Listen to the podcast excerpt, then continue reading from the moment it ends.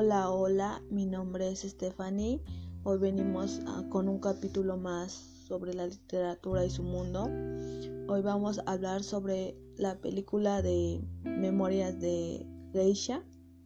Bueno, primero vamos a, a conocer un poquito sobre ella.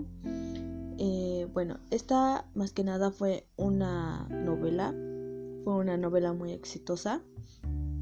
Este, esta fue publicada en 1997 en Nueva York.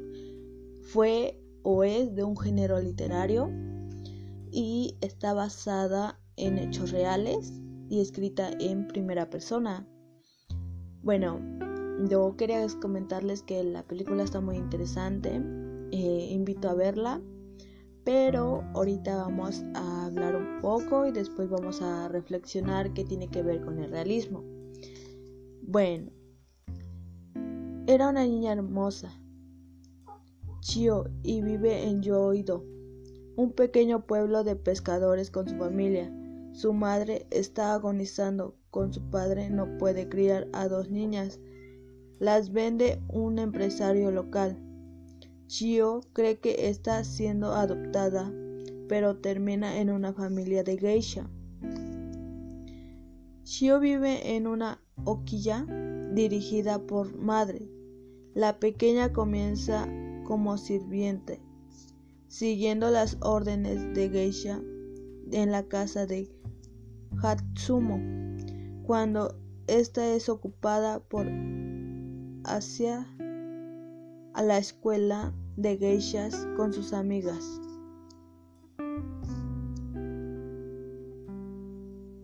Bueno, solo les voy a cortar una... Mm, les voy a contar una pequeña parte. Esa fue la primera.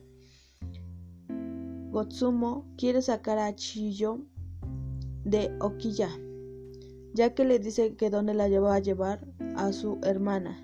Intenta escapar, pero se lastima en el proceso.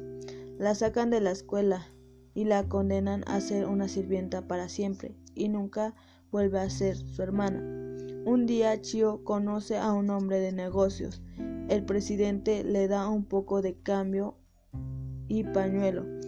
Ella espera que algún día un hombre la adopte. Pero esto no sucede. Pero el rival de Hashum adopta a Chio como su hermana. También le enseña cómo aturdir a los hombres solo en una mirada con sus hermosos ojos. Meisha apuesta con la madre de Chio, pagará todas sus deudas o de lo contrario, Memea no recibirá nada. Si Chio lo hace, su madre le pagará el doble de Amea. Chio regresa de la escuela de geishas y se destaca en todo y se convierte en una geisha y recibe de nuevo el nombre de Shayuri. Se convierte en Dana. Ella tiene un hijo que pide madurarse, bueno, perdón, a mudarse a Nueva York. Él cumple y Shayuri abre una casa de té en unas gran manzanas y cierra sus memorias reflexionando sobre todos sus amigos y familiares, a quienes ha perdido a lo largo de los años. Bueno, esta novela es muy, muy interesante.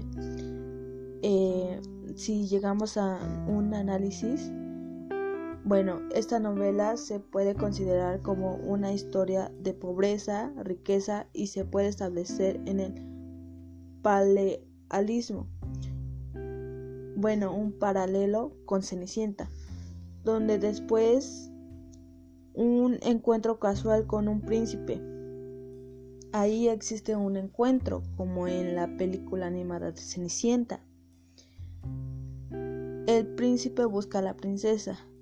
La historia también sigue en el periodo de la Segunda Guerra Mundial y como Japón fue afectado por la guerra.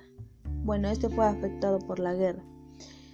Em, miren, yo, este, esta está basada con la realidad porque más que nada está este escrita sobre una historia que realmente sucedió. Ah, fue algo que pasó una chica. Esta chica fue que eh, fue una sirvienta, fue a una escuela como todo normal, pero una escuela de geisha. Eh, también está relacionada con el realismo porque determinamos que, que fue eh, adoptada o comprada, bueno, como ustedes lo quieran llamar, eh, por pues por un príncipe, por así decirlo, que realmente sería un hombre. Eh, también sufrió, hubo mucho sufrimiento y tristeza. Y este podemos observar que pues todo lo que tuvo que sufrir este que se fue con un enemigo de otro del quien trabajaba fue una sirvienta. Ella sufrió mucho. Entonces con eso podemos concluir que realmente sí es una historia muy conmovedora que realmente no sabes qué, qué se siente estar ahí.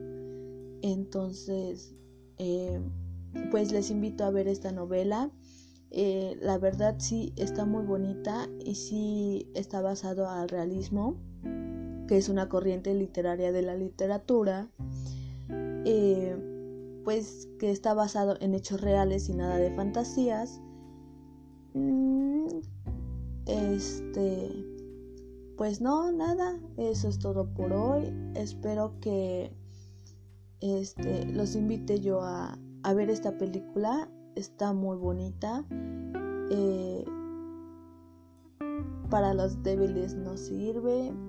Mm, y una cosa más. Recuerden siempre estar con la literatura. Siempre va a ser una enseñanza.